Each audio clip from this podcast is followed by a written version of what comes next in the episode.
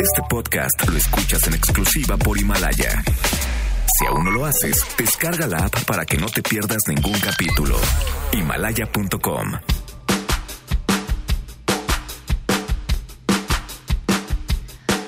Frida Guerrera nos compartirá hoy la historia de Ivana Nicole, una chiquita de tres años. Ojalá con esto de verdad aprendamos a que siguen habiendo lupitas, a que siguen siendo asesinadas niñas, niños. El gran Ezra Shabot nos compartirá su lectura sobre el impacto del COVID-19 en la economía mundial y por supuesto la reacción de nuestro gobierno para contrarrestar sus efectos. En medio de la crisis económica, financiera del mundo, estoy sereno, tranquilo, a pesar de la epidemia del coronavirus y todo esto que se está enfrentando.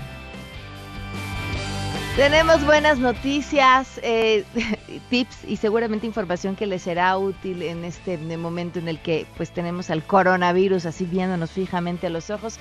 Y más, quédense, así arrancamos a todo terreno. MBS Radio presenta A Todo Terreno con Pamela Cerdeira.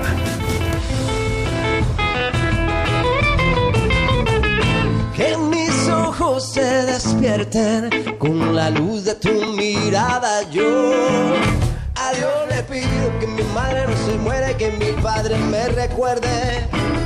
A Dios le pido que te quedes a mi lado y que más nunca te me vayas. A Dios le pido que mi alma no descanse cuando de amarte se trate. A Dios le pido por los días que me quedan y la noche que aún no llega yo. A Dios le pido por los hijos de mis hijos y los hijos de tus hijos. A Dios pido que sea un poco más dócil.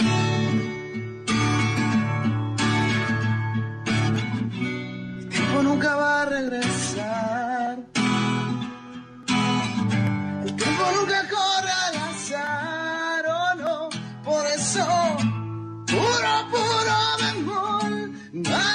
El alcohol, me encandila el farol que alumbra mi dirección. Lamentable misión, enigma sin solución.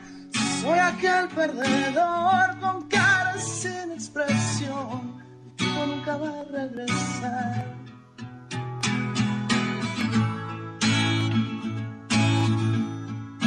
Estamos oyendo parte de los conciertos improvisados que se han armado en medio de pues los distintos encierros a causa de- del coronavirus. Juanes, Alejandro Sanz, Chris Martin.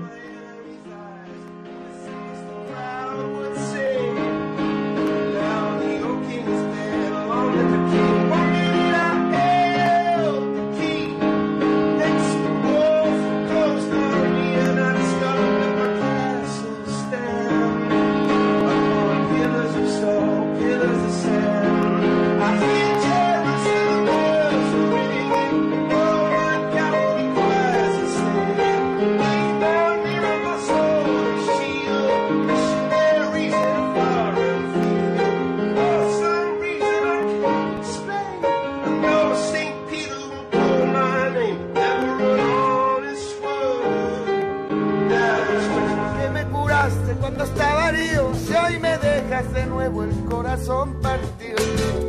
¿Quién me va a entregar esa emoción? Me va a pedir que nunca la abandone me tapará esta noche si hace frío. Me va a curar el corazón partido, me llenará de primaveras este enero y bajará la luna para que juguemos. Dime si tú te vas y me cariño mío, me va a curar el corazón partido.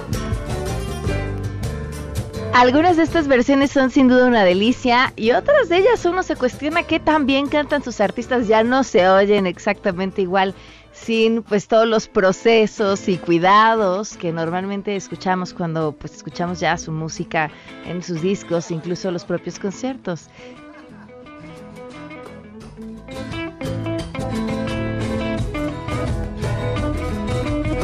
Está pues parte de la música que nos ha regalado eh, algunos artistas que desde el encierro han encontrado una manera de alegrarnos el día y parte de lo que seguiremos escuchando. Le agradezco enormemente al químico Luis Manuel Guerra que nos acompaña vía telefónica esta tarde. Él es profesor honorífico de la Universidad de Oxford. Gracias por acompañarnos y muy buenas tardes. ¿Qué tal? Buenas tardes. Profesor, eh, el tema del coronavirus y la preocupación por tener y mantener los espacios limpios ha generado un montón de dudas empezando por que los productos que normalmente cualquiera utilizaría pues se han agotado culpa de las compras de pánico que muchas personas ha hecho, han hecho alrededor del mundo. Es por esto que decidimos acudir a un experto nada más y nada menos que de este tamaño para que nos diga qué es exactamente lo que tenemos que hacer y cómo podemos protegernos incluso desde los mismos materiales que podemos tener en casa que pudieran ayudarnos a desinfectar. Pues mira, básicamente como en toda infección eh, viral y que es aerotransportada, ese es el vehículo, digamos, de transmisión y de, de, que permanezca vivo el virus es eh, a través del aire, ¿verdad? Se aerotransporta a través de líquidos como son pequeñísimas gotitas llamadas aerosoles. Acaba de publicarse, por cierto, el día de ayer, es una noticia que todavía nuevecita, el primer estudio diferenciado de la estabilidad este virus que es el SARS-CoV-2. El SARS-CoV-2 da origen a la enfermedad COVID-19, ¿no? Y es eh, la segunda generación de virus SARS, el primero eh, surgió en el 2002 y causó únicamente, fíjate, 8000 mil eh, contagios, se pudo contener bastante rápido porque tiene una viabilidad muy diferente a la que estamos enfrentando actualmente, que tiene un tiempo y eso es muy importante para el cuidado que debamos tener cada uno de nosotros, tiene un tiempo en el medio ambiente muy largo, muy diferente a los otros virus. Por ejemplo, en este trabajo que lo publica el New England Journal of Medicine, es posiblemente la revista médica eh, arbitrada científica más importante del mundo, el New England Journal of Medicine, es un eh, trabajo que hicieron científicos de los centros, de los institutos nacionales de eh, salud de los Estados Unidos, junto con las universidades de California, eh, las universidades también de eh, eh, y, otros institutos en donde se establece que por ejemplo en aerosoles o estas gotitas que te digo que son las que expulsan las personas contagiadas al toser o al estornudar verdad inclusive al, al llorar se supone que también al sudar con el sudor todavía no está comprobado pero que a través de estas gotitas el virus permanece vivo y en estos aerosoles dura de dos a tres horas. O sea, si está flotando en el aire una gotita en el metro, por ejemplo, en un micro o estando en una cena, en una comida con la familia, alguien eh, tose, ¿verdad? Puede permanecer hasta de dos a tres horas en los aerosoles.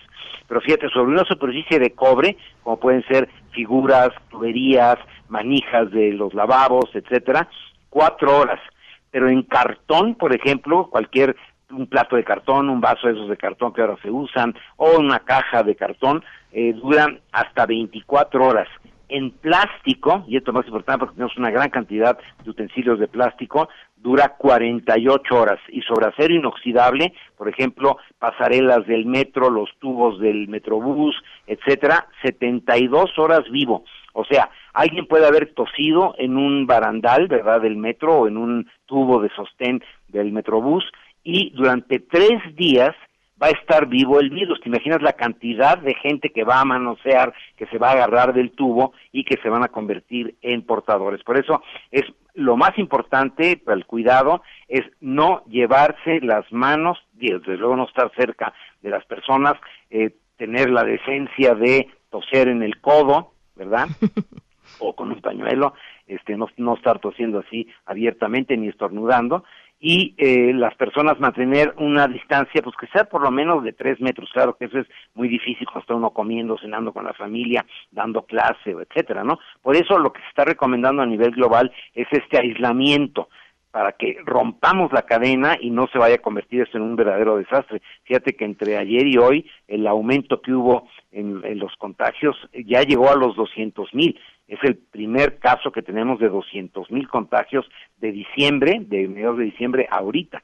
O O sea, por eso sí es el, la gran precaución que se está tomando, ¿no? Ahora, lo que hay que hacer es estar desinfectando con toallitas, lo que pasa es que pues ya no hay, ¿no? Toallitas. No hay. Como tú dices. Y entonces lo que se recomienda es, primero, evitar estar muy consciente de que no se lleve uno las manos a la cara.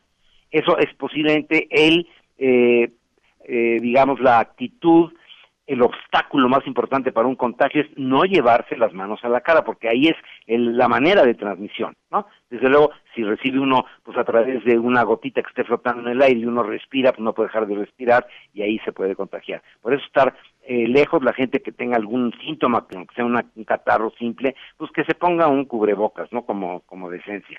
Pero se puede, por ejemplo, en el caso de la escasez de elementos para sanitizar, se puede hacer en casa un eh, gel, uno mismo puede hacer un gel bastante efectivo, se puede comprar alcohol, alcohol, todavía hay el alcohol de 96, ¿no?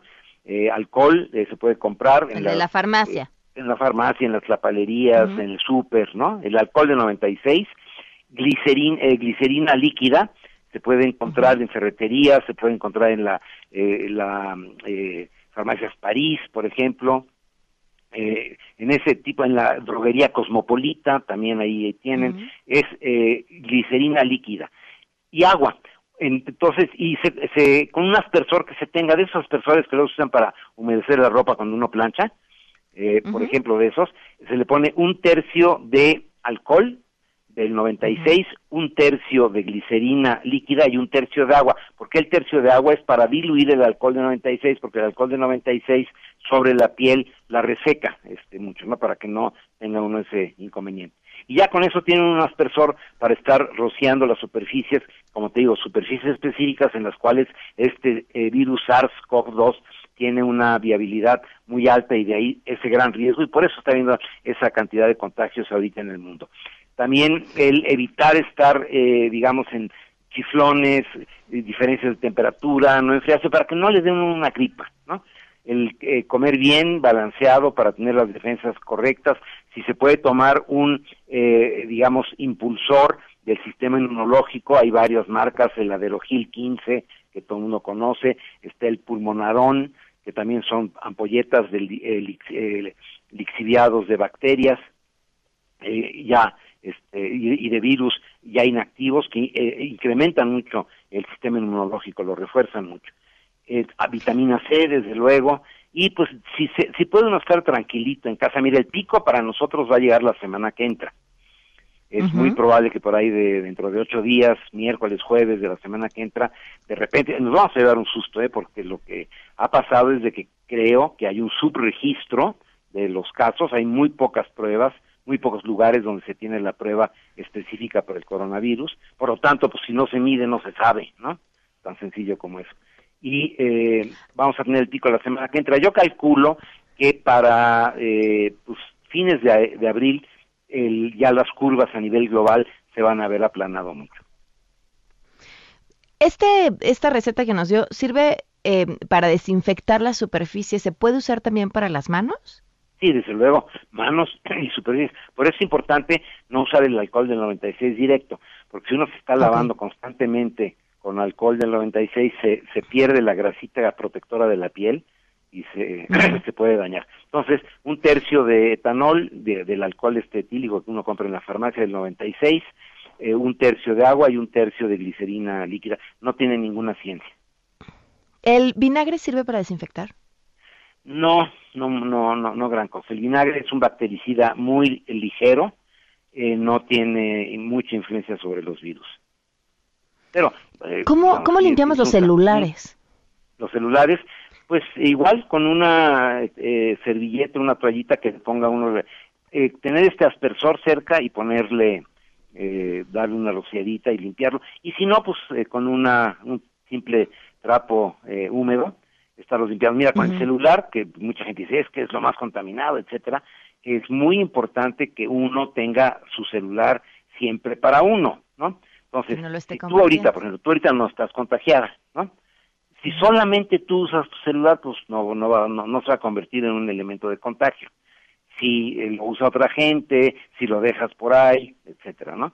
Entonces, eh, el celular como lo tiene uno muy cerca de la boca, Si alguien está infectado, pues desde luego. Y cuando le ponen una, una protección de plástico a la pantalla, pues es el plástico dura hasta 48 horas el virus vivo ahí. Sí hay, que tener cuidados en general. Por ejemplo, se puede eh, hacer que en la casa, si eh, alguien tiene algún pequeño síntoma, eh, tener toallas para secarse las manos individuales, una toalla para cada quien, los cubiertos que se laven muy muy bien, que no se compartan cubiertos, que no le pase uno una cucharadita de yogurta al otro porque sabe rico, ¿no?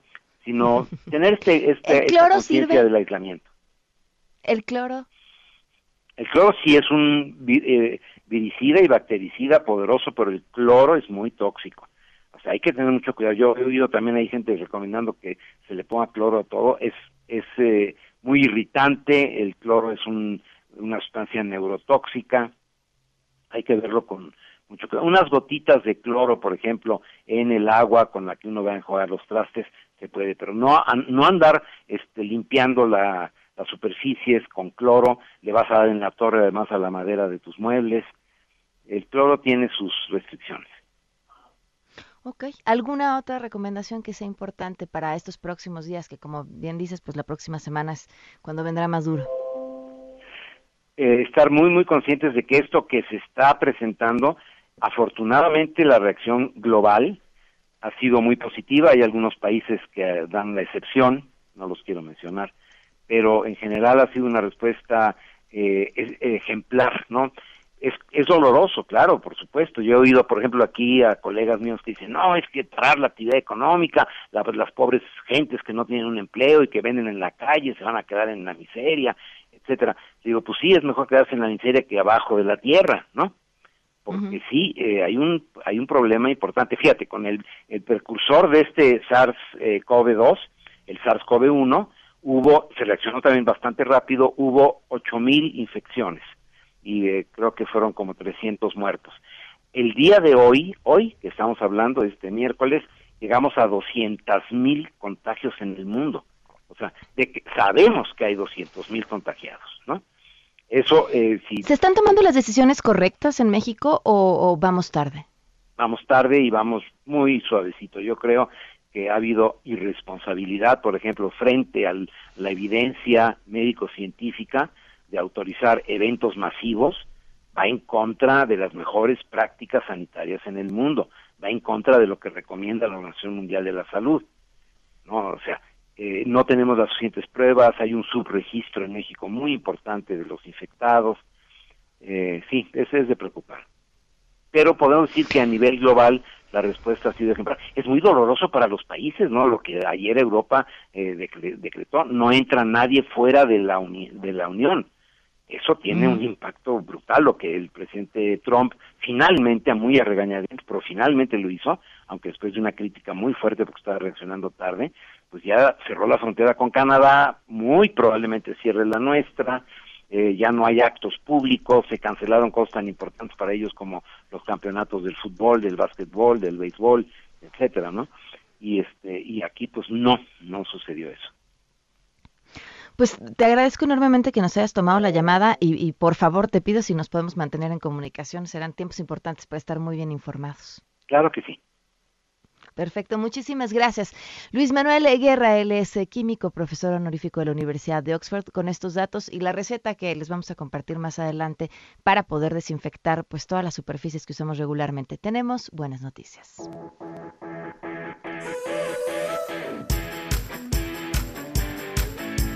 Ernestina, ya, en estos tiempos ya no sé qué califica o no como una buena noticia después de escuchar al químico decirnos lo que nos acaba de decir, pero compártenos, Ernestina, muy buenas tardes. Así es, buenas tardes para ti, para los amigos del auditorio. Pues el INSS informó que sus 1.417 guarderías ordinarias y las subrogadas donde atienden a 215 mil infantes, van a operar con normalidad a nivel nacional ante esta contingencia por coronavirus y al ser una prestación para las madres y los padres trabajadores con actividades esenciales, pues no está contemplado su cierre por el momento. Por ello están reforzando sus filtros sanitarios que consisten en verificar que los niños no tengan síntomas de enfermedad respiratoria o temperatura y realizan cinco recorridos diarios para detectar a quienes pudieran estar enfermos. En caso de ubicar a un infante con síntomas, se está solicitando a los padres recoger a sus hijos para llevarlos a la unidad de medicina familiar que corresponda. Además, intensifican el lavado de manos con agua y jabón y se aplica gel con base en alcohol al 70% a todos los que ingresen a estas guarderías y todas las superficies se limpian diariamente con una solución a base de cloro. También están aplicando un cuestionario a los padres para asegurar que no haya enfermos en la familia que ameriten un aislamiento y en caso de que existan, pues están pidiendo que lleven a los niños a sus médicos familiares. Es lo que ocurre en las guarderías del IMSS. Hasta aquí la información. Gracias, Ernestina. Muy buenas tardes. Buenas tardes. Buenas tardes. Oigan, yo ah, justo terminamos de hablar con el químico y ya pensando en toda la bola de burradas que he cometido estos días para limpiar las superficies con, pues, definitivamente las mejores intenciones, pero los líquidos completamente inadecuados. Vamos a una pausa y continuamos a todo terreno. Regresamos a todo terreno. A todo terreno con Pamela Cerdeira. Continuamos.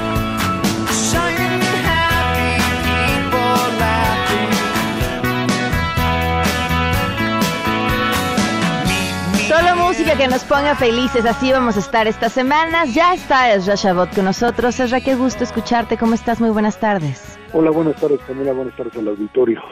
Bueno, pues eh, mm, estamos en esta fase otra vez de una emergencia eh, digamos que no diagnosticada a tiempo en todo el mundo. Básicamente lo que sucedió, ya lo habíamos platicado hace un par de semanas, era que pues eh, un régimen autoritario como el chino lo que trató de hacer desde diciembre era evitar, evitar a toda costa que esto se saliera de su propio territorio, que no se conociera, que fuese manejado en la zona de Wuhan y a partir de esto pues no tuviese mayor impacto. Esto obviamente en una apuesta de un régimen autoritario trataba de generar la idea de que todo era controlable. Es esto lo que ha sucedido en los últimos años a partir de lo que podríamos denominar pues un el gran fracaso de los regímenes no solamente autoritarios sino de los modelos los modelos proteccionistas. Esta idea de que cada país puede resolver por sí mismo su propio su propio esquema su propia problemática. Esto es lo que le sucedió por supuesto a China, es lo que le sucedió a los Estados Unidos, que simple y sencillamente lo que hicieron fue pues eh, tratar por un lado de decir a mí no me pasa nada, yo no tengo eh, este tipo de problemáticas porque mi sistema de salud funciona, yo no tengo absolutamente nada, nada que temer y a partir de esta realidad lo que terminó sucediendo es que a cada país cuando le fue cayendo el COVID-19, cuando ya se dieron cuenta era demasiado tarde. Las políticas de prevención llegaron tan tarde, Pamela, que cuando se dieron cuenta ya la gente se estaba muriendo. Y esta es quizá la mayor enseñanza de esta situación. Era algo que eh, en otras épocas, cuando, en otra época no tan lejana, cuando la influenza H1N1 en México se tomaron las medidas adecuadas, hay quien dice que exageraron, pues probablemente se exageró pero lo que se logró fue finalmente detener algo que además hay que reconocerlo, en esa época se tenía al menos, si no la vacuna, sí el medicamento para pues controlar lo que era el oseltamivir. Hoy no se tiene eso, pero lo cierto es que esto sí puede eh, diagnosticarse como un error de salud pública mundial por esta incapacidad de atender a la Organización Mundial de Salud. Ahí están los documentos desde diciembre, donde la Organización Mundial de la Salud hoy sacada de juego, sacada de contexto fundamentalmente, porque pues Trump decidió que en su país esto era una gripe, iba a pasar y no pasaba nada. Los chinos que pues creyeron que podían con su gobierno autoritario resolverlo rápidamente. Una Europa en donde para cuando les llegó Italia pues no sabía bien bien de qué se trataba, hay que reconocer, hay que recordar más bien que Wuhan está muy conectado en términos de industria a lo que es la parte norte, Milán, la parte norte de Italia, y bueno, pues esto finalmente terminó por convertirse en esta pandemia. ¿Qué hacer? ¿Cuál es la, clave hoy aquí? Tratar de encontrar mecanismos de coordinación. Hoy cada quien está haciendo, Pamela, lo que se le da su regalada gana. Y por eso lo que tenemos es básicamente un nivel de descoordinación tal que el virus se mueve libremente. Sucede en los Estados Unidos, donde los gobiernos estatales no saben eh, qué hacer, hay, líneas del gobierno federal que no están pues coordinadas, que no están amarradas con lo que hacen los gobiernos estatales y entonces esto te estalla por todos lados, una Europa en donde por un lado eh, Alemania tiene ya políticas propias en donde el concepto Unión Europea les empieza a reventar básicamente, insisto, porque no se actuó a tiempo y hoy estamos en esa situación en México. En México estamos esperando lo peor para la próxima semana y creo que eso es importante. Ahí están números, si se creen o no, si son reales o no. Lo cierto es que la pandemia llega a México y hay que encontrar, son días preciosos estos últimos para tratar de encontrar eh, lo que serían políticas de separación lo más rápido posible lo más acelerado posible para que la gente entienda que finalmente tiene que quedarse en su casa el mayor tiempo posible, eh, tiene que aislarse, que hay que generar esto que va a costar muchísimo, por supuesto, pero que si no lo hacemos nos va a costar todavía más en vidas, por supuesto, y más que nada eh, en lo que implica el, futuro de toda una humanidad que simplemente no supo responder o no habría sabido responder en este momento a una peste como no se supo en otras épocas en donde simplemente no había ni la más mínima idea de qué hacer y la gente que sobreviviera la más fuerte y pues los otros se morían como las pandemias del 18 de la famosa influenza española o las pestes que se dieron en la Edad Media, Pamela. Esra, eh, parece que estamos entre dos eh, temas, bueno, son varios, pero uno de ellos tiene que ver con el costo económico que las medidas van a tener, que, que no tendría por qué contraponerse, pero está también pues contra el costo económico que las medidas no tomadas tendrán en el aspecto de la salud. Pareciera que desde este gobierno hay una actitud, sobre todo desde la Ciudad de México, decir, tratemos de estirar la liga lo más posible hasta que se hasta que ya no se pueda para tratar de paliar este costo económico que va a tener.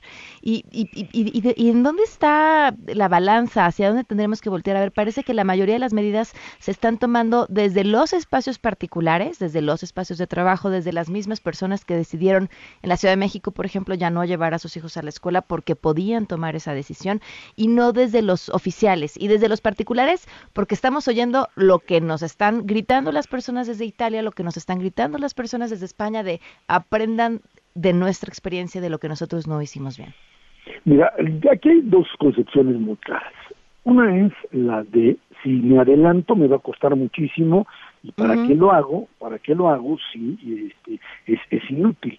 Y aquella otra que te dice es que si no lo haces a tiempo, eh, esto te va a costar todavía más caro. Y hablamos en los dos niveles en el nivel de la gente que muere que es infectada y en el nivel de económico.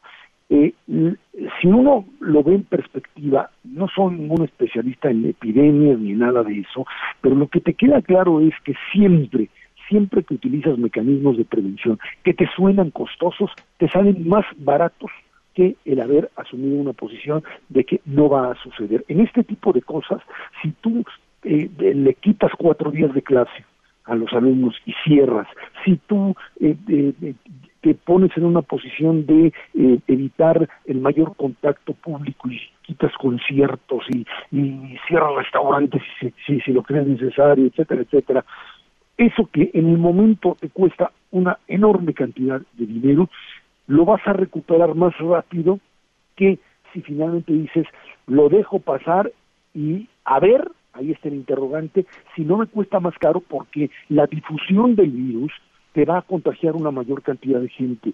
Y si lo hace, después vas a tener que cerrar porque no va a poder la gente ir, porque la gente va a estar infectada, porque la gente va a estar contagiada.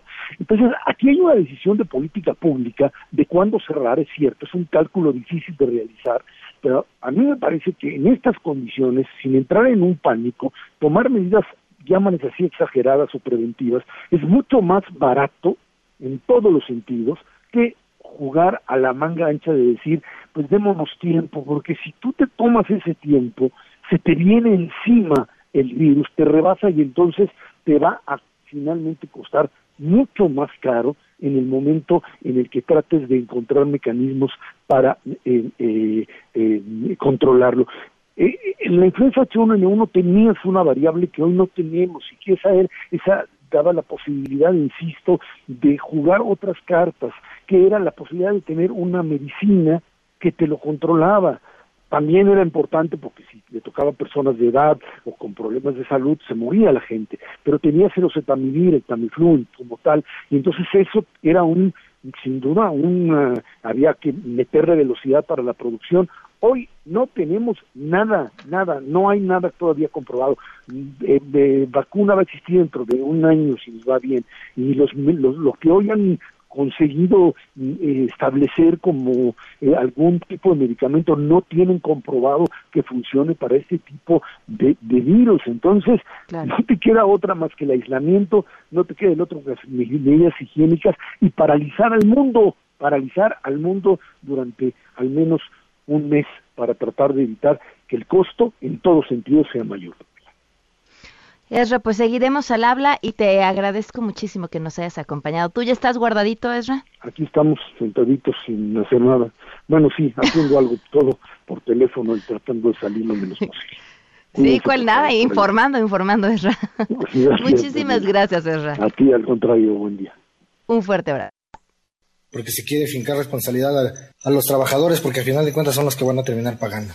Pero la falta de mantenimiento, Prefieren gastar en máquinas expendedoras de tarjetas. Prefieren correr trabajadores con 30, 25 años de experiencia, aunque sean personal de confianza. Prefieren contratar compañías externas que no tienen conocimiento de lo que es el metro, de lo que es la operación del metro. Prefieren correr a gente con experiencia. No se necesita esperar a que tenga la investigación. Se llama corrupción. Corrupción es lo único que está acabando con el metro. Es una bomba de tiempo y lo digo públicamente. El metro es una bomba de tiempo. Lo expusimos en la Secretaría de Gobernación, lo expusimos ante los legisladores, ante el Congreso de la Ciudad, lo expusimos con los senadores. El metro es una bomba de tiempo. Estas son algunas de las eh, declaraciones que hizo a través de videos en eh, las redes sociales Jesús Urban, conductor del sistema de transporte colectivo Metro en la Ciudad de México, y nos acompaña hoy vía telefónica, esto después del accidente de la semana pasada. ¿Cómo estás? Gracias por acompañarnos, Jesús. Hola, muy buenas tardes. Muchísimas gracias por por la invitación. Jesús, pues fuertísimas tus declaraciones. ¿Qué, ha pasado después de estos videos que publicaste? ¿Ha habido alguna reacción oficial? Pues la reacción que quisiéramos todos, eh, la realidad es que eh, hubiera la destitución de la directora del metro, no se ha dado. Ahora yo nada más denuncio corrupción, denuncio impunidad por parte de, las autoridades, ¿no? Están encubriendo eh, algo que no se, puede, no se puede tapar el sol con un dedo, definitivamente. Escuchaba con, con, con, mucho detalle todo lo que denunciabas y, y me preguntaba, a ver, ¿desde cuándo? Porque vaya, es muy fácil hoy decir, esta administración está haciendo cosas, pero, pero esto que señalas me parece que han sido problemas que no distinguen entre una administración y otra.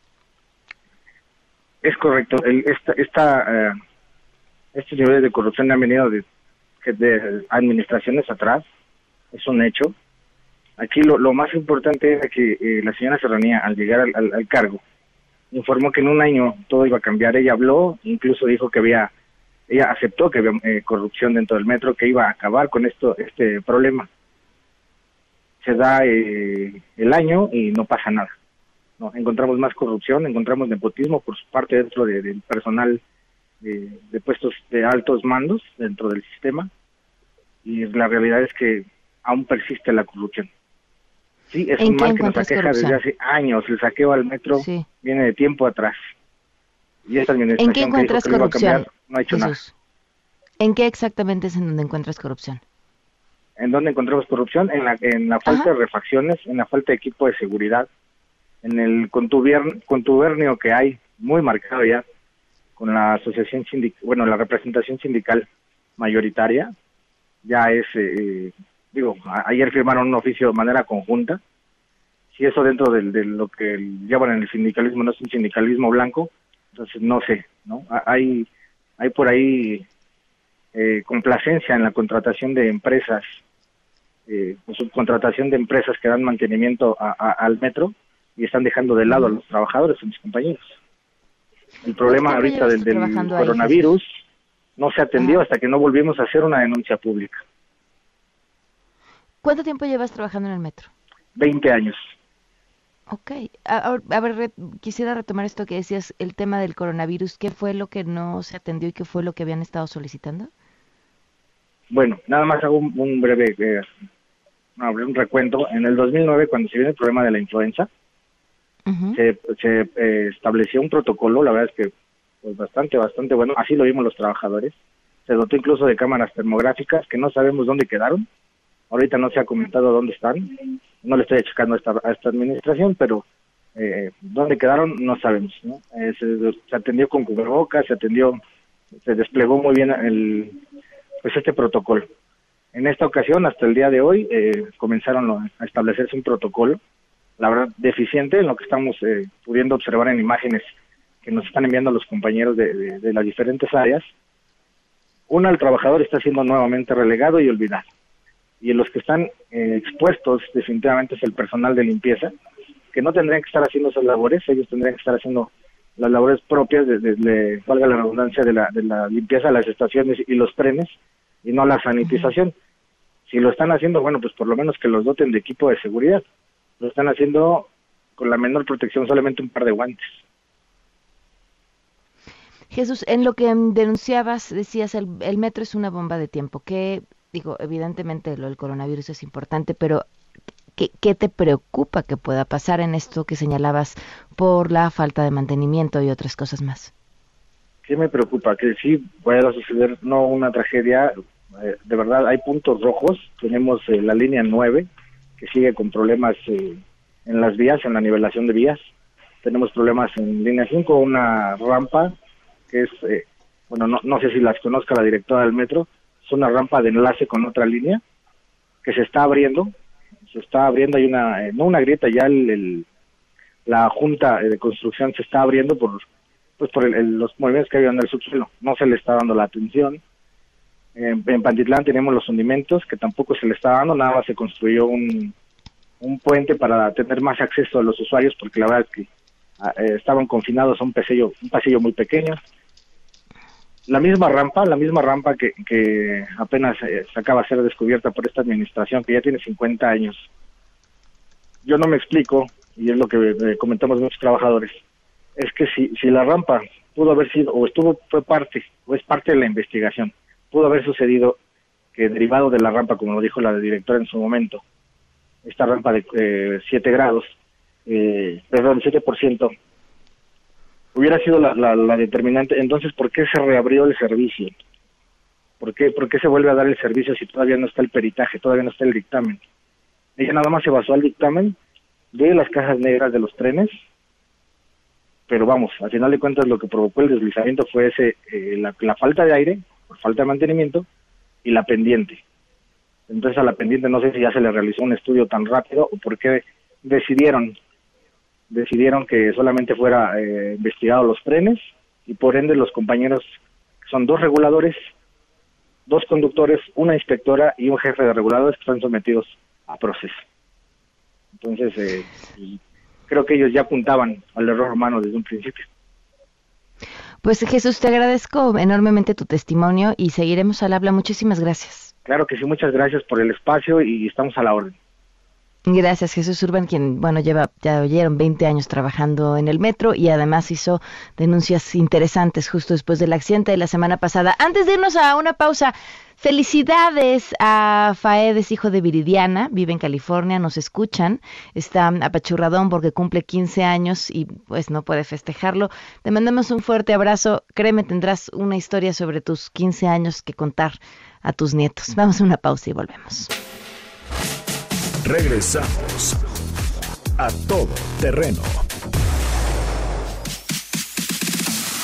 A todo terreno con Pamela Cerdeira. Continuamos. Enneagrama.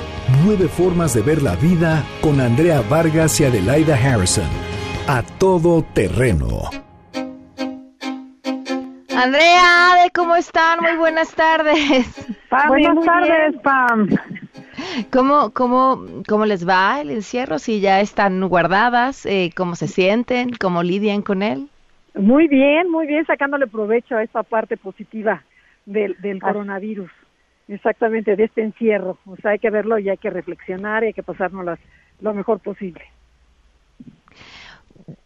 Querían, Oye. propusieron hablar y me parece un gran tema acerca de cómo el, cada una de las personalidades maneja el miedo y es un tema bien importante porque finalmente en estas situaciones en las que estamos pues prácticamente a la espera, con muchísima incertidumbre, entender qué hacemos cada uno de nosotros con ello es básico. Así es, Pam. Y fíjate que estuvimos platicando Andrea y yo de cuál sería la mejor manera de nosotros aportar algo y que nosotros, los que estamos encerrados, podamos hacer algo por la humanidad. Y tenemos una sugerencia. Primero que nada, les vamos a poner un video de un señor que es Bruce Lipton, un investigador, que explica por qué nos enfermamos, por qué nuestras células se enferman. Y básicamente lo fundamenta en el miedo. El miedo es todo lo contrario a donde tiene que vivir el ser humano. Y mientras más miedo tengamos, más baja nuestra energía, más subimos nuestros sistemas de defensa y eso nos debilita. Entonces, en este momento no ganamos nada preocupándonos, angustiándonos, al contrario, eso es lo que va a generar que sí desarrollemos la enfermedad. Entonces, sí tenemos que poner mucho cuidado en tener tranquilidad, comer sano, salir al aire libre en lo que podamos, si tienes una azotea, si tienes un patio donde puedas salir, respirar y tomar el sol, para que nuestro estado de ánimo sea mejor y eso ayude a que tengamos una pues una actitud mejor y no nos enfermemos tan fácilmente. Claro. Eh, claro, bueno, y también, bueno, el miedo desde el enneagrama es una energía de preocupación y de pánico de que pueda ocurrir lo peor, y el miedo enferma y el miedo mata, y entonces el miedo genera más miedo. El miedo debilita nuestro sistema inmune. Entonces, lo que nosotros queremos es darle poder a la parte positiva del coronavirus, o sea, quitar el miedo, por, eh, sobre todo pues, aprender a meditar, a limpiar la mente, a respirar, pero varias veces al día, pero profundamente, en donde observes tu respiración, hagas ejercicio, que bailes, que cantes, que te muevas, para que para que todo ese miedo salga, ¿no? O sea, y lo importante también para subir el, para elevar nuestro sistema inmune es evitar el azúcar, ya sean panes, dulces, galletas, refrescos consumir mucha vitamina C, ya sea en suplementos o comiendo guayabas, fresas, mandarinas, limones, mucha verdura de hoja verde, consumir vitamina D3, es importantísima porque es la del sol, y luego también agua de coco, que, desparasita, el, este, eh, mucho jengibre, mucho limón, agua caliente con limón todas las mañanas, el, eh, alcachofas, probióticos, probióticos dicen, ay, como para qué, dice, si tu intestino está bien, no te vas a enfermar. Entonces, esos son tips prácticos para pues para que la gente esté en paz y tranquilidad, pero principalmente contagiar la vibración positiva a todo el mundo. Ok, Ade. Y que hemos platicado mucho del mindset, de la mentalidad del miedo, la mentalidad fija, es la mentalidad del ego, la mentalidad que nos pone en defensa. Y acuérdate que ahí no podemos ver oportunidades ni soluciones, solo estamos pensando en lo que puede salir mal y lo que nos va a llevar eso a esa más estrés y enfermedad. Entonces, invitarlos con su personalidad, salirse de esa mentalidad a la mentalidad de aprendizaje. ¿Qué podemos aprender de esto y qué podemos hacer diferente? Y Pam, la verdad, creo que algo importante que el auditorio debería considerar es que me da mucho gusto que en esta ocasión no, se, no nos está obligando el gobierno a cuidarnos. Los, Nosotros como sociedad estamos haciendo algo diferente. Y creo que es importante generar esa conciencia de que nuestro nivel de conciencia es mayor que hace cinco años con el N, bueno, no sé cuándo fue la N1H1. Es hazte consciente y responsable de lo que tú puedes hacer para cambiar esta situación, para no sumar, para no ser inconsciente y salir a la calle. Entonces, sí seguir todas las recomendaciones desde la generosidad y de aportar un granito de arena a lo que se necesita en vez de estar quejándonos y viendo todo lo malo que nos puede suceder a nosotros creo que este virus nos ha invitado a hacer más pensamiento colectivo y a ser más abiertos hacia el otro en vez de estar metidos en el egoísmo, ¿no? Es increíble, ¿no? Como siempre dentro de las situaciones más delicadas, la gente saca lo mejor que tiene. También lo peor, como las compras convulsivas por el papel de baño que seguimos todos sin entender, pero, pero dentro de lo mejor, y a mí es con lo que me gusta quedarme, es eh, estas personas que, que saben que tienen que dar, desde quienes tienen cursos que deciden abrirlos para que todo el mundo pueda acceder a ellos, quienes tienen ideas para compartir, para poderse entretener en casa, que también los están regalando. Vaya, todo el mundo ha encontrado que tiene algo bueno que aportarle a los demás y pensar en el otro es siempre, yo creo que uno de los mejores ejercicios que como personas podemos hacer. O sea, cuando tú piensas en el otro, tus problemas dejan de parecer tan grandes. Exacto. Y ahí es cuando sientes que sí puedes hacer algo diferente. Puedes hacer algo distinto en vez de estar esperando a ver si llega trincherado el virus a tu casa, ver de qué manera le sumas al resto del mundo, ¿no? Y yo creo que esto nos está enseñando cosas bien interesantes, como vivir en comunidad. Y nos está recordando que sí hay algo que podemos hacer distinto, ¿no? Y sobrevivir sin salir y sin el reventón y sin mil cosas. Y sí es una invitación a la conciencia de que todos hagamos esa parte que nos toca, de no seguir esparciendo virus por ahí, ¿no? y enfocarnos más en la paz, en el amor y en la gratitud. Sí, me encanta esto que, que, que, dijo Ade. A ver, ya las, las decisiones hoy, y lo platicábamos hace rato con Ezra también, o sea, pareciera que las decisiones las estamos tomando desde la ciudadanía, tomando, sí, por supuesto, las recomendaciones que vienen de los organismos internacionales, pero sobre todo de las otras personas que ya están, pasaron por ahí, que están en otro lugar del mundo, que le están pasando mal y que decimos, me da igual si la recomendación oficial es esta, hoy todos nos vamos a cuidar, e insisto, lo decía ayer, eso no es entrar en pánico, es decir, desde mi trinchera, estas son las medidas que puedo tomar para protegerme a mí, a los míos, incluso a la gente que está afuera, ¿no? Porque yo podría enfermar y no saberlo y, salir allá podría poner a alguien más en riesgo. Claro, claro, claro. Y sobre todo es eso, ver la diferencia entre Japón, eh, Singapur, por ejemplo, que contuvo la, la, epidemia mucho antes de que llegara a un grado caótico, y lo, lo que sucedió en Italia y en España. Y la única diferencia es que en Singapur cachaban dónde estaba el contagio y aislaban a todos los que habían estado cerca. Entonces, Hoy, por ejemplo, nos llegó un mensaje, oigan, yo estuve de viaje en tal lugar, ya hay contaminación, tengan cuidado, este, por favor avísenle a todos los que tuvieron contacto conmigo. Esa es una manera de ser generoso con los demás para que esa persona que te vio pues ya se encierra y se pone en cuarentena y no sigue esparciendo el virus, ¿no? Son sugerencias. Claro. pues ser responsables desde lo que nos toca. Aprovechen estos días para que se metan a las redes sociales de Enneagrama y aprendan sobre Enneagrama, encuentren sus libros, sus cursos. Eh, desde Instagram tienen también un montón de información. Enneagrama, conócete en todas las plataformas. Así es, Pam, nos encanta. Además tenemos los podcasts que los pueden estar escuchando para que se entretengan ahorita, que oigan las personalidades, que oigan todo lo que podemos ayudar y aportar. Ahí están tenemos 500 podcasts que pueden escuchar. En Himalaya. En Himalaya partirlos. Perfecto, pues muchísimas gracias a ambas. Gracias a ti, Pami. Un, beso, fuerte abrazo. Un beso a todo el auditorio. Hasta luego. Sheila ya está con nosotros. Sheila, buenas tardes. Cuéntanos qué se está cocinando. Hola, Pam. Buenas tardes a ti y al auditorio. Pues el presidente López Obrador sostendrá este miércoles una Sheila, reunión te escuchamos. Buenas tardes. Hola, Pam. Ahí estamos. Ay, no podemos contactar con Sheila en este momento. Pero bueno, mientras tanto les recuerdo, ahí estás. ¿Ya? ya te escuchamos, Sheila, cuéntanos. Oye, pues el presidente López Obrador se va a reunir este miércoles con el secretario de Relaciones Exteriores, Marcelo Ebrard. Ellos van a analizar posibles medidas para eh, evadir y para tratar de contener la, la, propagación del COVID. Se habla por ahí de, de quizás un cierre también de fronteras, como ya se hizo con Canadá. Estaremos muy atentos de los resultados y también hace unos momentos eh, los senadores determinaron que acudirán a, de manera regular a todas las sesiones. Esto es, eh, en los próximos días estarán pendientes de las, eh, sobre todo de las recomendaciones de la Secretaría de Salud y eh, bueno, vamos a darle seguimiento, por supuesto, a todo este tema, muy pendientes en todas las emisiones de Noticias MBS. Muy bien, gracias Sheila. Gracias. Nos vamos, se quedan en mesa para todos. Soy Pamela Cerdeira. Mañana a las 12 del día, todo terreno. MBS Radio presentó A Todo Terreno con Pamela Cerdeira, donde la noticia eres tú. Este podcast lo escuchas en exclusiva por Himalaya. Si aún no lo haces, descarga la app para que no te pierdas ningún capítulo. Himalaya.com